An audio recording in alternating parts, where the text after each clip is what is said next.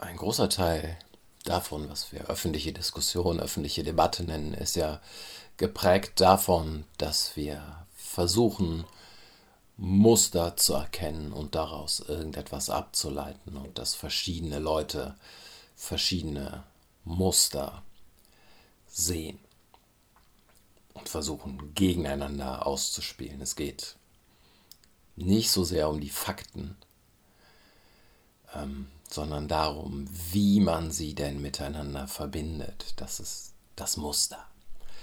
Äh, man sieht, es wird mehr rechts gewählt. Dann ist die Frage bei einigen, warum ist das so? Also das ist das, was daraus folgt. Äh, die Frage ist, was können wir dagegen tun? Geht es weiter noch in diese Richtung? Ähm, können wir die Situation, also so, man versucht Muster aufeinander zu legen, können wir die Situation vergleichen mit der Situation 1929?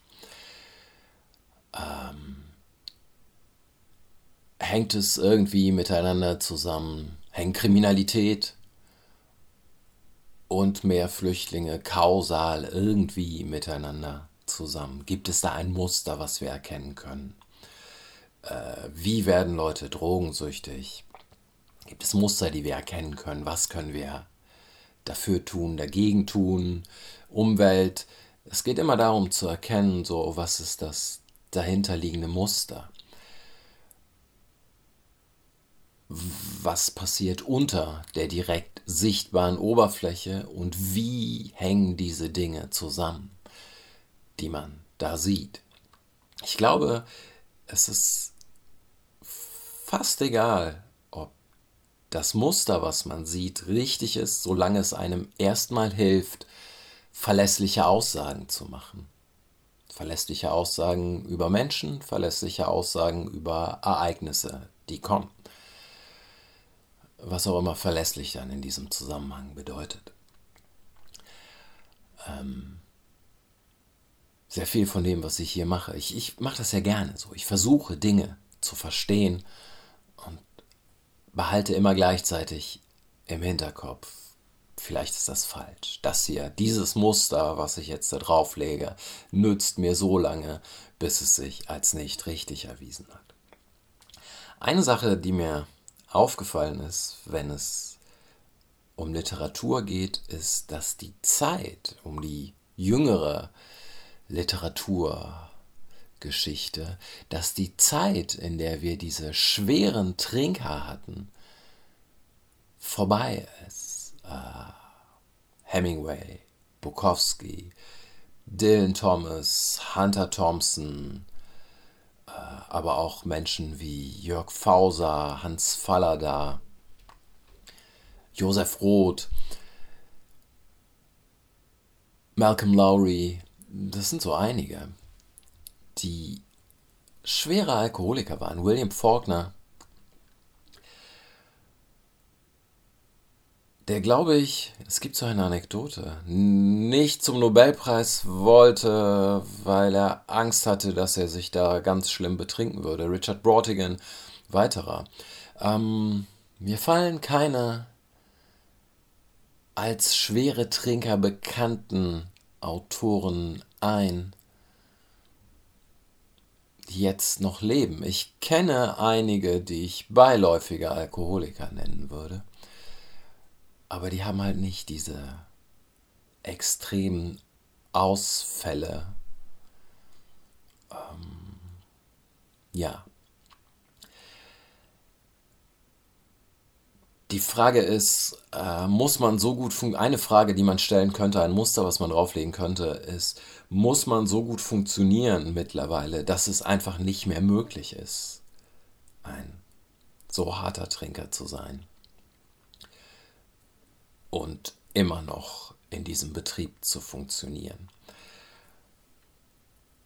Aber möglicherweise ist es etwas anderes, was greift oder was auch greift ähm, wir haben uns von einer Art von Körperlichkeit verabschiedet. Oder ich sehe sie nicht mehr so einen körperlicheren Zugang zu Literatur, ähm, zum Schreiben, aber auch zum Selbstbild des Autors. Hemingway ist ein, ist ein Paradebeispiel dafür, wo es sehr, sehr viel um Körperlichkeit geht. Äh, Yukio Mishima, der sich nach äh, erst ein schmaler Mensch war, dann mit Bodybuilding angefangen hat und sich dann sehr gerne mit nacktem Oberkörper hat ablichten lassen.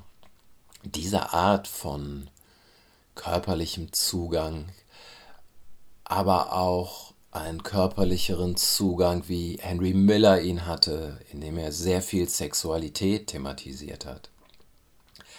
Äh, einen Zugang, wie Anais Nin ihn hatte, einen Zugang, wie auch Carrie Hulme ihn übers Essen hat. Ähm, diese Art von ich mache Körperlichkeit auch in der Literatur sichtbar, fühlbar, ähm, ist verloren gegangen oder ist weniger geworden. Und ich habe nicht mal eine Theorie, warum das so sein könnte oder auch nur, ich habe Ansätze vielleicht einer Theorie. Was passiert ist, ist, dass wir sehr viel Literatur zu nennen wir es, mentalen Störungen haben. Leute mit einer bipolaren Störung, Menschen mit einer schweren Depression thematisieren das in Romanen, in autobiografisch wirkenden Romanen, in Autofiktionen, was auch immer. Ähm, das ist etwas, was wir vor 50, 60 Jahren einfach nicht hatten. Oder nur, äh, ich kenne es nicht, vielleicht hatten wir es, als ähm, jemand schreibt über die Störung seiner Mutter. Aber es hatte nicht diesen autobiografischen Aspekt. Nun könnte man natürlich sagen, ähm, das ist jetzt zu begrüßen, dass wir uns mehr mit mentalen Dingen beschäftigen und weniger auf dieser körperlichen Ebene hängen bleiben.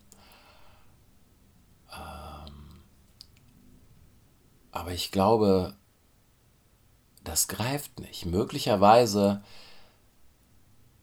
hängen mentale Störungen auch damit zusammen.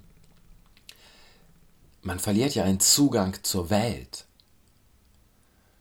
Und der Körper ist ja ein Zugang zur Welt. So, mit dem bewege ich mich ja überall lang und hin. Und eine Über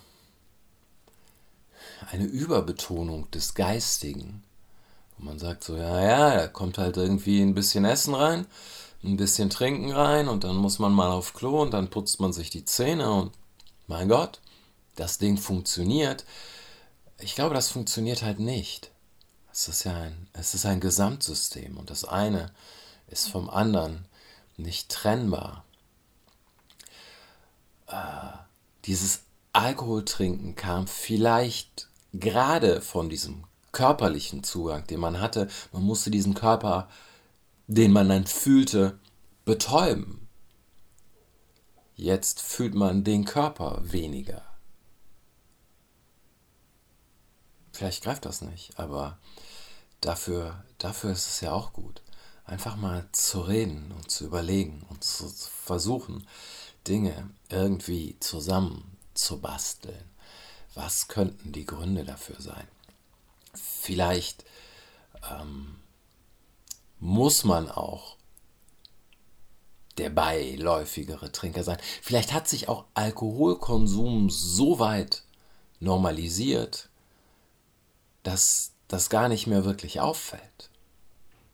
Ich glaube nicht. Ähm